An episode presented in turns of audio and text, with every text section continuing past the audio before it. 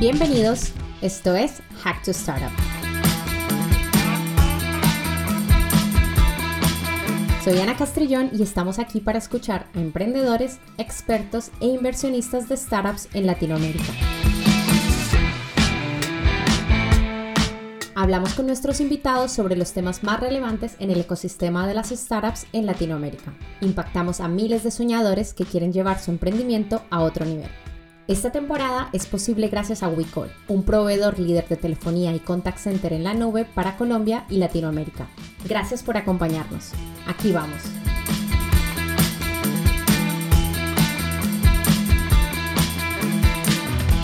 Hola, ¿qué tal?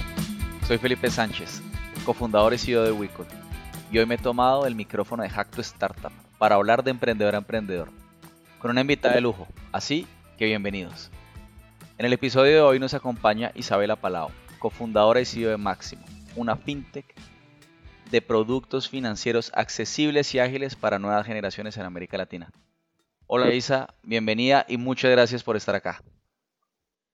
Hola Felipe, ¿qué tal? ¿Cómo estás? Yo feliz de estar acá contigo y conversar un poquito sobre, sobre Máximo y el ecosistema fintech y las mujeres en el ecosistema también. Bueno, Isa, gracias y nuevamente bienvenida. Entonces, Isa, antes de comenzar, me gustaría que nuestros oyentes pudieran conocer un poco de ti y de tu proceso para llegar a ser la CEO de Máximo. A ver, te cuento un poquito de, mí. Eh, primero, siempre me gusta decir que soy mamá. Eh, soy mamá de tres hermosos niños, adolescentes ya. Y bueno, mi, experiencia y la preparación a este momento viene desde desde hace muchos años atrás, hace 15 años recuerdo haber hecho un pequeño contacto con la tecnología, creando una tienda virtual para comercios, para productos alimenticios, ¿no? Cuando esto en el Perú todavía no era muy popular y solo creo que había un e-commerce y no era algo habitual. Este, y en ese momento pues eh, quedé con esa, con esa idea, ¿no? De, de, que la tecnología podía acercar mucho a las personas, podía facilitar, podía dar acceso y, ayudar a muchas personas que necesitaban eh, hacer cosas mucho más prácticas. Y luego, bueno, viene ya mi, vida profesional que se desarrolló mucho en, el tema de, empresas corporativas como, como Yambal, como gerente divisional, ahí trabajando con mujeres emprendedoras, capacitándolas y de esa manera también conociendo cómo es que las mujeres se enfrentan a, diferentes eh, problemas por, por ejemplo, con la banca, de, no tener eh, lo suficiente acceso para llegar a productos ¿no? que las ayuden a crecer. Este, y así, eh, luego también en mi camino de emprendimiento, porque después de pasar por el área corporativo, eh, trabajamos en el área de emprendimiento con mi esposo, que es socio y fundador también de Máximo, Diego. Em, fundamos una pequeña heladería que hoy por hoy transformamos en una empresa franquiciable eh, con una visión bastante clara y, con un propósito de, escalar, ¿no? Hoy por hoy, después de la pandemia, a pesar de los problemas que, que se tuvo en el retail, pues ya estamos nuevamente llegando a los 12 puntos a nivel nacional. Y con esta heladería y esta experiencia en el retail es que nace Máximo, buscando cómo mejorar la experiencia de nuestros clientes, cómo mejorar la experiencia del pequeño negocio en, en este tipo de, eh, con, la tecnología, ¿no? Entonces, ahí nosotros empezamos a buscar una solución de decir, a ver qué podemos hacer, eh, y como todo emprendedor curioso, buscando oportunidades, opciones, eh, llegamos a que tener una herramienta donde podemos conocer a nuestros usuarios a través de la transacción era lo ideal, ¿no? Y ahí nace Máximo hace dos años. Hace dos años cuando empezamos con un proyecto orientado al small business. Eh, nos presentamos en una plataforma que es el Digital Bank eh, y ganamos como una, una fintech eh, con como propuesta, ¿no? un pequeño piloto que, que, construimos en ese momento. Y después de esa plataforma, pues tuvimos mucho contacto con la banca. Mi esposo ni yo venimos de la banca, nunca hemos trabajado en la banca. solo hemos sido clientes de la banca, como, como todos, o como muchos, mejor dicho. este, y luego eh, muchas entidades financieras aquí en Perú nos llamaron a contarles sobre el proyecto. Y en estas reuniones lo interesante era que más que nosotros contar sobre el proyecto, nosotros aprendimos y, y vimos que la banca se le complica mucho llegar a ciertos sectores que a pesar de tener grandes equipos, grandes presupuestos, les es complicado, ¿no? Porque la banca tiene un enfoque en el producto y no en el usuario. Y ahí es que donde vimos una gran oportunidad, donde no necesariamente teníamos que empezar con los pequeños negocios, sino que había una gran oportunidad hacia el consumidor final. Eh, y bueno, y, eso, y ahí empezó Máximo, ¿no? Empezó Máximo, eh, inicialmente hicimos un pequeño low cost para el pequeño negocio, logramos adquirir hasta 500 comercios, pero como en la vida de todo emprendedor, todo, uno tiene que tomar decisiones. Entonces, miramos hacia el futuro de Máximo, que es lo que queríamos lograr, y optamos por enfocarnos en el usuario final con una alianza con Mastercard, ¿no? que nos daba escalabilidad y que nos daba la posibilidad de, generar mayor impacto y, y, trabajar en el propósito que tenemos, ¿no? que es bancarizar sin ser un banco, enfocado en el usuario final, no en el producto. Wow. Me, gusta mucho que, que, bueno, ya hicieron su primer pivot y, y pues bueno, cada vez encuentran más por qué están aquí en este mundo. Mira, Isa, las fintech llegaron para cambiar dinámicas, diría muchas, y las reglas del sector financiero. Un alivio para los usuarios, sin embargo ustedes tienen una competencia que es muy fuerte, estos magnates como David y Goliat. Eh, ¿Cuál es el público objetivo que ustedes tienen? ¿Por qué son y por qué los eligieron de esa manera? Como te contaba un poco, lo que nosotros vimos es que hay muchos, eh, hay una persona que no tienen servicios financieros, buenos servicios financieros también. Eh, y la banca trata de llegar a ellos, pero que no puede porque necesitamos llegar a conocerlos mejor. Nosotros nos enfocamos en las nuevas generaciones que tienen un estilo de vida gamer, que ahora es muy habitual y que quizás años atrás veíamos como que los gamers solamente son cuatro personas que están pegadas a su computadora. Y hoy por hoy no es así. Hablamos de, de que el gamer, o sea, que hablamos de que el 30% de la población en el mundo ha jugado algún videojuego. En Latinoamérica, el gaming cautiva a más de 289 millones de latinoamericanos. Y en el Perú tenemos 11 millones de jugadores de los cuales están, eh, el 70% está entre 16 y 35 años, que están experimentando la búsqueda de productos financieros, que hoy por hoy no tienen productos financieros, pero que es una, una generación que busca mucha información, que está sobreinformado, que busca rapidez, eficiencia. Y ahí es donde ellos eh, encuentran en máximo un servicio financiero fácil, accesible y que pueden gestionar su dinero haciendo lo que más les gusta hacer, como si supieran hacer lo que más les gusta hacer, ¿no? Que es jugar un videojuego. Entonces, ese es nuestro propósito y nuestro propósito es llegar a ellos, ¿no?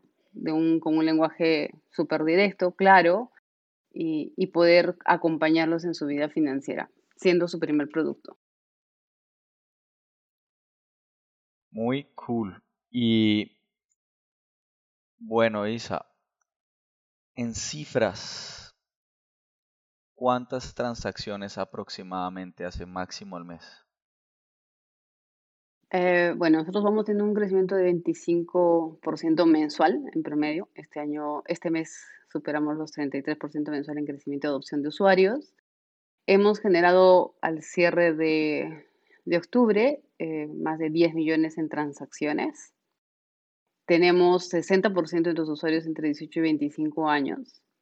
Eh, y la verdad que hemos logrado cubrir con nuestro producto de adolescentes a 1.500 adolescentes entre 13 y a 17 años, que empiezan a tener su primer contacto con su dinero a través de una herramienta ágil, simple, que los ayuda a entender y a gestionarlo mejor. Ya 1.500 adolescentes. Sí, entre, entre 13 y 17 en tres meses. Mejor dicho, sí. están rompiendo. Sí, la verdad que sí, los chicos les gusta mucho, los chicos ahora están 100% metidos en, el tema virtual y necesitan herramientas de pago y empoderarse financieramente desde ahora los hace mucho más resilientes a cualquier crisis, ¿no? Acabamos de pasar una pandemia, bueno, que todavía estamos ahí, pero que a muchos nos agarró de sorpresa y, nuestra vida financiera fue una de las más afectadas. Empezar a educarnos financieramente desde muy jóvenes, desde los 13 años, a gestionar su dinero, a saber que uno tiene que ahorrar, a saber que tiene dónde invertir. Entonces, eso es súper importante para tener un bienestar financiero futuro. Isa, entendiendo que el sector financiero por años ha funcionado de manera muy tradicional, pero muy tradicional, y al ver la propuesta como la tuya, ¿cuál crees que es el diferenciador que tiene Máximo? Eh, nosotros nos enfocamos en el usuario y queremos crecer con ellos y nos adecuamos a lo que ellos van solicitando en el mercado. Los nuevos consumidores son sumamente eh, exigentes, rápidos, quieren que las cosas sucedan en 8 segundos en tres segundos. La inmediatez es una de las grandes cualidades que los productos deben empezar a, tener, ¿no?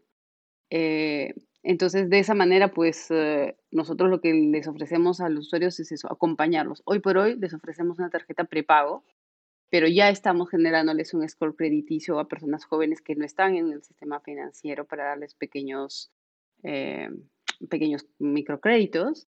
y luego les daremos seguros y luego les daremos sus primeros créditos para educación y llegar hasta sus hipotecas. Vamos a ir creciendo con ellos de acuerdo a lo que necesitan y de acuerdo a cómo se mueven ellos en su nuevo mundo, en su nueva virtualidad y realidad en conjunto. Me, encanta eso que dices de, la forma como los educas, porque me acuerdo que hace unos días mi hijo me pidió la tarjeta para, para meter la Fortnite, para, para poder comprar los pavos. Y, y qué mejor que él mismo sepa cuánto puede comprar, cuántos pagos puede pagar, cuánto se le acaba, cuándo se le acaba el dinero y de esta forma que, que no sea simplemente como el dinero aparece y desaparece a medida que le van preguntando a sus padres, pero no, al final no entienden muy bien cómo funciona el, este mundo. Eh, sí, la verdad que sí. Les, pues me que sí les pasa, que utilizan la tarjeta para, para ponerla en los juegos, en, bueno, en todos estos juegos. Yo conozco Fortnite porque es el que juega mi hijo, pero, pero tendrán que haber muchos más. Sí, por ejemplo, soy mamá, tengo hijos adolescentes y también me ha sucedido, ¿no? Hace un par de años atrás que me pidieron la tarjeta y a fin de mes recibí como más de mil dólares en, en, gastos y casi me da un ataque. Entonces, este, y el niño no sabía de dónde ni cómo lo había hecho, porque primero que como en una tarjeta de crédito me llega el estado de cuenta a fin de mes, no tenía opción de ver en tiempo real, él tampoco sabía lo que estaba haciendo porque no, entendía la relación del dinero con el videojuego. Y bueno, hoy por hoy tiene una tarjeta, una máximo, eh, cuando le dan una propina, lo primero que dice es, ¿qué hago con este papelito o estas moneditas? Yo necesito esto para pagar en una tarjeta. Entonces, ya eh, los jóvenes ya no, el problema ya no es el efectivo. Los jóvenes lo que necesitan es medios digitales para hacer sus transacciones. Y es la generación, esta nueva generación es que va a venir con el, la reducción del uso del efectivo, porque ya la concepción de dinero es diferente y hay que enseñarles a, tener conciencia del valor del dinero, de cómo se usa, de que tienen un saldo, que gastan y que eso tiene una consecuencia y que no es algo ilimitado.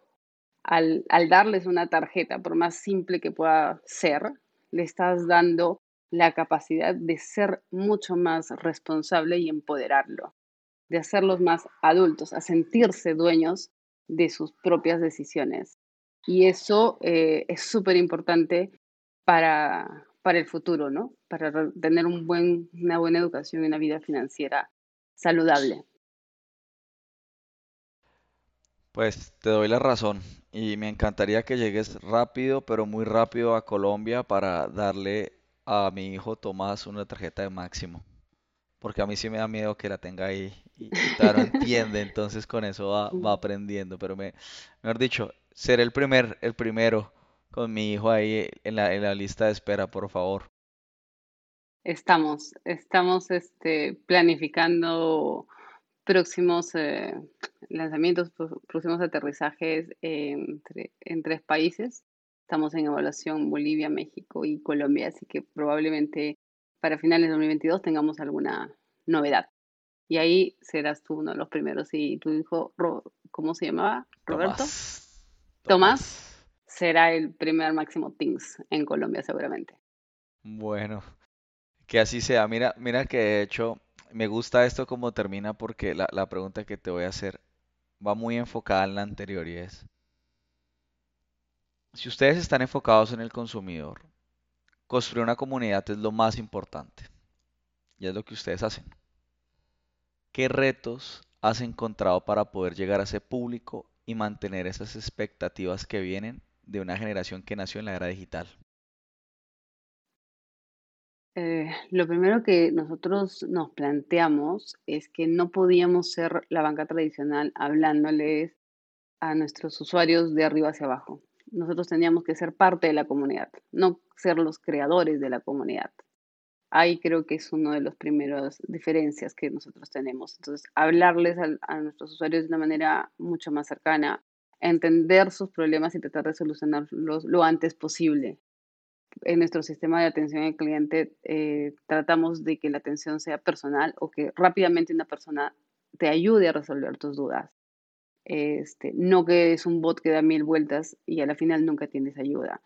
Eh, también tratamos de crear comunidades donde ellos están y donde se sienten cómodos, como Discord, por ejemplo, es un servidor en el cual nosotros tenemos contacto con muchos de nuestros usuarios, lo lanzamos hace un mes, ya estamos casi en 900 usuarios interactuando. Dentro de este server hemos colocado un server de Minecraft con una temática financiera para que al momento de jugar los chicos también vayan aprendiendo algunos términos financieros y de la misma manera con juegos que vamos sacando, ¿no? Entonces, eh, nuestro lenguaje, nuestro objetivo es hablar con ellos directamente, estar muy pendientes de lo que van necesitando. Hay cosas que a veces nos, nos sugieren que las podemos hacer rápidamente, como, no sé, algún botón o un copy que no, esté generando una buena, una buena UX, una buena experiencia, eh, o también recibir sugerencias de productos que quieran mejorar o, tener nuevos, que nos toma un poco más de tiempo, pero igual es como que ellos son parte de,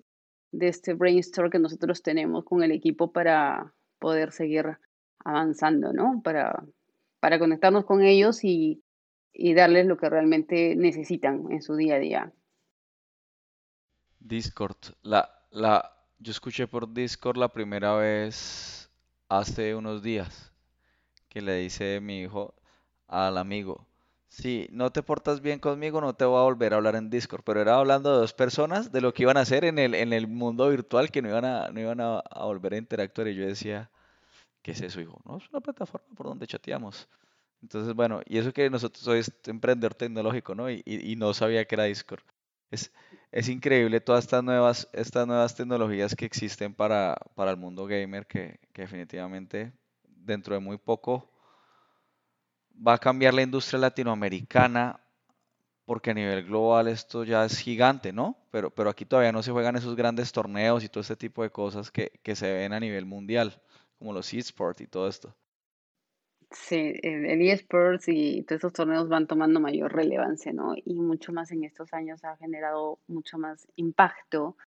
Y como te decía hace un momento, o sea, todo, eh, mucha gente, el 30% de la población, en algún momento ha jugado un videojuego y, y las nuevas generaciones están inmersas en un mundo virtual y, y, real, ¿no? O sea, mis hijos, por ejemplo, ven películas con sus amigos en Discord. Entonces ponen una película, comparten, van conversando, van haciendo chats de voz, eh, todo al mismo tiempo, entonces eh, comprando algo para, pedir, entonces nos hemos eh, aprendido ah, de ellos, creo que sobre todo en todo este tiempo, de, de, que la virtualidad y los medios digitales y entre ellos los pagos digitales van generando mayor importancia y necesitamos estar acorde con ellos y caminar a, a su ritmo. Así es. Y hablando del futuro, Isa, ¿cómo ves a Máximo en una sociedad que está en constante evolución tecnológica? ¿Y cómo van a seguir generando estos cambios positivos? Bueno, eh, definitivamente la tecnología es un gran facilitador, ¿no? Que nos ayuda a, llegar a muchas personas, a generar impacto eh, y nos, ha dado esa oportunidad a los emprendedores de, de poder ofrecer productos que realmente generen valor a nuestros usuarios y, lo más importante es este, el contacto con ellos. Eh, si nosotros entendemos, conocemos el journey de nuestros usuarios, pues vamos a tener una gran herramienta que es la tecnología para dar y mejorar la calidad de vida de muchas personas. Cuando hablas del, del journey, Isa, cuéntanos un poquitico, si se puede saber, acerca de, cómo ustedes construyen esos journeys de sus, de sus usuarios. Eh, conversamos con ellos, ¿no? Les decimos, por ejemplo, cómo es que va usando el producto, eh, para, para qué lo usa, cómo lo usa, por qué lo usa. Eh, vemos también toda la información que nosotros obtenemos de, de la herramienta, como frecuencia, recencia, dónde compran, cómo compran, quién compra. Entonces, hacemos un, somos un machine learning, digamos así, de, de, esta, de nuestros usuarios y luego vamos sacando como arquetipos, donde decimos, tenemos estos casos de uso que usan la tarjeta de esta manera, ¿no? Trabajan ellos, eh, no sé, son 100% digitales, no tienen una tarjeta física, tienen compran videojuegos, hacen pedidos. Tenemos los otros que sí necesitan una tarjeta física porque viven en una provincia y que no hay muchos servicios en línea, por ejemplo, y necesitan tarjeta física para hacer otro tipo de compras. Entonces, eh, tratamos mucho de, de, entender qué es lo que está pasando con ellos para saber dónde y en qué momento van a estar en contacto con nuestro producto y cómo es que en ese momento le generamos más valor. Ok. Bueno, esta, esta, esta pregunta no está en el libreto, pero espero no corcharte. ¿Cuál es la mejor funcionalidad que tiene Máximo para ti? ¿Cuál es la mejor? Nuestro módulo de finanzas. Eh, para mí es un producto súper super práctico, súper bueno porque te ayuda a entender dónde está tu dinero, en qué lo estás gastando. No lo hemos limitado solamente en los gastos con la tarjeta, sino que el usuario puede colocar información de de gastos que has hecho con otras tarjetas, con efectivo, lo que fuera, y vas a tener una visión general de cómo está tu dinero. Y mes a mes, no sé, cuánto, cuánto tiempo vamos a, cuánto gastaste en el, el mes pasado en el supermercado, videojuegos, cómo va tu, estadística de eso, si quieres hacer un detox de algún de algún tipo de compra, lo puedes hacer y medir, ¿no? Ahora los jóvenes tienen mucho de ese tipo de, de challenge, ¿no? De detox eh, financieros, de dictos de deliveries, ese tipo de cosas, y este tipo de herramientas te, ayudan. Entonces es súper simple de, usarla, no te limita solamente la tarjeta y la puedes tener, te categoriza los gastos sin que, que tú estés ingresando toda la información del ticket, entonces es súper simple para entender tus finanzas. Esa es la que más me gusta a mí. La quiero ver, yo la quiero ver en Colombia, por favor, tráela rápido. Ahí vamos. Bueno, Isa, estaba ya más sobre, sobre emprendimiento en general. Todos sabemos lo difícil que es emprender. Y, y, a veces es un camino muy enriquecedor, pero otras veces nos da mucho susto lanzarnos al vacío y lo digo por experiencia propia también. ¿Qué nos dirías a los emprendedores o emprendedoras que aún no se atreven a lanzar esa idea y comenzar a emprender? Ah, bueno, ahí tenemos nosotros siempre una frase que nos acompaña cuando tenemos miedo de tomar una decisión, ¿no?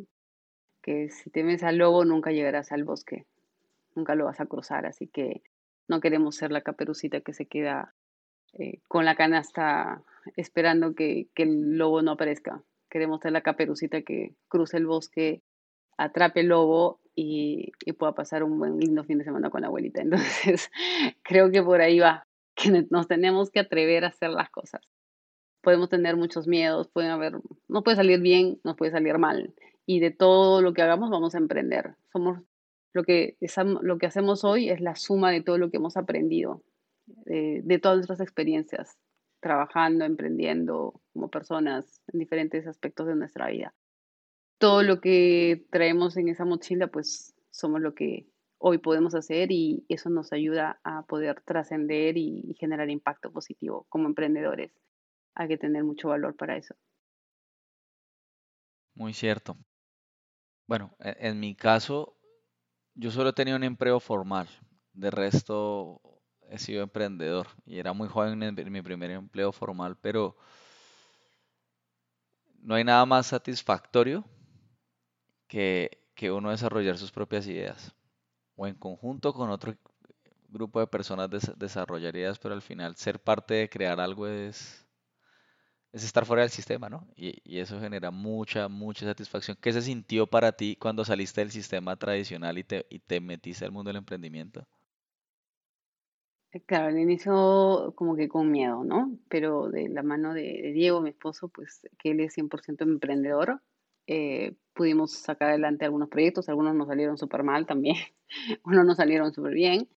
Este, pero, por ejemplo, ¿no? Cuando tuvimos la primera persona que descargó Máximo, fue genial. Era alguien que no, no era parte del equipo, ni Friends and Family, ni nada. Era un X que le gustó la aplicación, la descargó y la empezó a usar. Entonces, eso es súper emocionante. Ese es el aha moment del emprendedor, cuando sientes que tu producto puede ser algo positivo para alguien. Que genera valor. Eso sí, ese es un momento espectacular. Sí. Sin lugar a dudas. Bueno, Isa, estamos ya llegando a la parte final de esta entrevista. Gracias por todos tus consejos para nuestros oyentes. Y bueno, habíamos, para, para terminarla ya, hay una sección de preguntas y respuestas rápida. Entonces son, te cuento, una, dos, tres, cuatro, cinco, seis. Seis preguntas. ¿Estás lista? Genial. Bueno, va pues, téngase. Libro favorito. Demian, de Hernán Hess. ¿Qué te hubiera gustado haber sabido cuando empezaste? Eh, que todo es tan cambiante que creo que es mejor sorprendernos. Ok. ¿Qué te tiene curiosa ahora? El mundo gamer. Es algo que estoy descubriendo. ¿A quién te gustaría que entrevistáramos en nuestro próximo podcast? Estoy leyendo mucho sobre Emma Sánchez, eh, CEO y founder de, de Jefa, una nueva fintech para mujeres. Me parece genial su proyecto. ¿Qué fue lo último que buscaste en Google? Ah, cómo hacer estampitas para la primera comunión para mis hijos. Cool, eso está muy cool. ¿Y cómo te salió? Este, ahí ya tengo buenas ideas. Ah, bueno. Ahí tengo algunas ideas que voy a implementar la próxima semana. Así que me toca hacer manualidades. Bueno. Ella es Isabel Paolo, CEO de Máximo. Isa, Mil gracias por este espacio con nosotros, por compartir tu experiencia y seguir generando impacto en miles de personas y jóvenes que tienen grandes ideas como tú.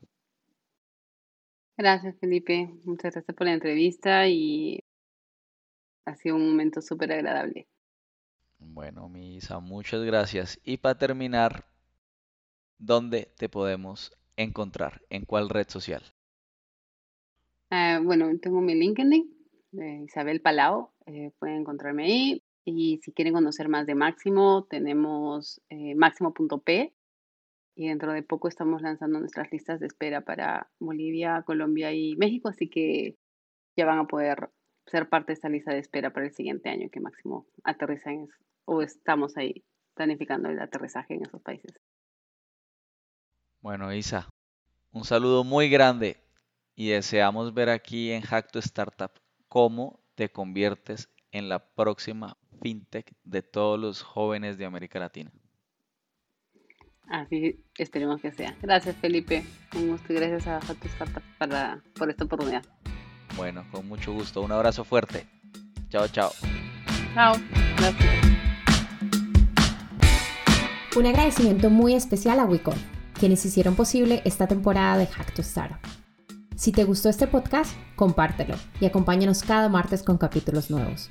Conoce todo lo que está sucediendo en el mundo del emprendimiento, tecnología y capital de riesgo en Latinoamérica.